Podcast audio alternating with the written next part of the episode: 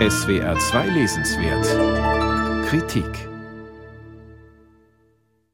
Frauen haben schon immer die Welt verändert. Ada Lovelace hat als erste ein Computerprogramm und Rosalind Franklin die DNA beschrieben. Lotte Reininger den ersten Trickfilm gedreht und Camille Claudel die Bildhauerei der Moderne geprägt. Doch warum wurden uns die Geschichten dieser Frauen dann nie erzählt?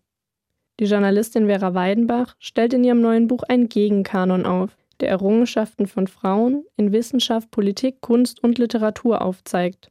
Der Schwerpunkt liegt auf Biografien von Frauen in Europa und den USA im 19. und 20. Jahrhundert. Ihre Leben bindet Vera Weidenbach in den weltgeschichtlichen Kontext und den rasanten Zeitgeist der Moderne ein. Hierdurch werden Muster sichtbar. In den anderthalb Jahrhunderten schieben sich in allen Bereichen die Namen von Männern vor die von Frauen und verdecken sie. In den USA dürfen Frauen Ende des 19. Jahrhunderts Patente nur unter dem Namen ihres Ehemannes oder des nächsten männlichen Verwandten anmelden.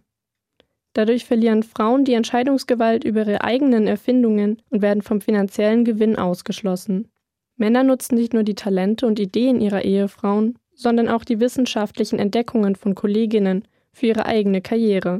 Mit 32 Jahren entschlüsselt die britische Mikrobiologin Rosalind Franklin die menschliche DNA. Ihre Kollegen Francis Crick und James Watson veröffentlichen diese Forschungsergebnisse und erhalten 1962 den Nobelpreis. Auch der Chemiker Otto Hahn erhält 1944 den Nobelpreis, obwohl die Entdeckung der Kernspaltung Teamarbeit war. Die theoretische Erklärung lieferte seine langjährige Kollegin, die Kernphysikerin Lise Meitner. Dieses Phänomen tritt in der Geschichte so häufig auf, dass es sogar einen eigenen Namen hat: der Matilda-Effekt benannt nach der US-amerikanischen Frauenrechtlerin Matilda Jocelyn Gage, die am Ende des 19. Jahrhunderts dieses Phänomen als erste allgemein beschrieben hat.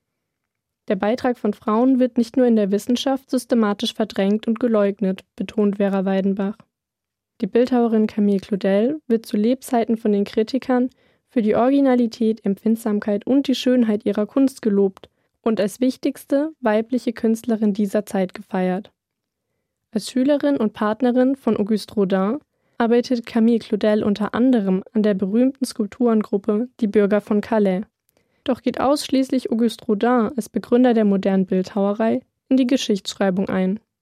Der Mythos des einsamen männlichen Genies führt auch in der literarischen Welt zur Unsichtbarkeit von schreibenden Frauen. Im 19. Jahrhundert fürchten die Verlage um ihre Verkaufszahlen. Daher veröffentlichen die Brontë-Schwestern ihren Roman Jane Eyre unter männlichem Pseudonym. Jane Austens Stolz und Vorurteil erscheint anonym. Geschichtsschreibung ist politisch, schreibt Vera Weidenbach, und so ist auch ihr neues Buch politisch.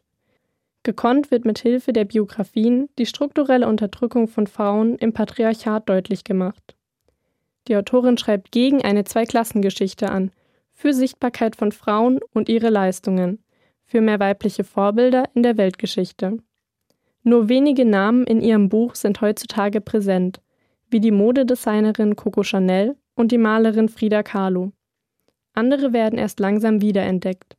Dieses Buch trägt dazu bei, diese Frauen aus dem Schatten zu holen. Aus Biografien, Zeitungsartikeln und Tagebucheinträgen sowie Thesen feministischer Ikonen webt die Autorin ein lesenswertes Manifest. Nur an einzelnen Stellen wird der Lesefluss durch reißerische Formulierungen und die historische Genauigkeit durch Mutmaßungen unterbrochen. Der Versuch am Ende eine Parallele zu People of Color und der LGBT-Community als Unterdrückten der Geschichtsschreibung zu schaffen, bleibt ein unfertiger Exkurs. Schlussendlich macht Vera Weidenbach uns bewusst, dass Geschichte bestimmt wird von denen, die sie erzählen. In der Vergangenheit haben vorwiegend weiße Männer ihre Geschichten erzählt. Es bleibt für uns somit weiterhin relevant zu hinterfragen, welche Geschichten werden nicht erzählt und warum nicht. Vera Weidenbach, Die unerzählte Geschichte. Wie Frauen die moderne Welt erschufen und warum wir sie nicht kennen. Ist bei Rowold erschienen und kostet 20 Euro.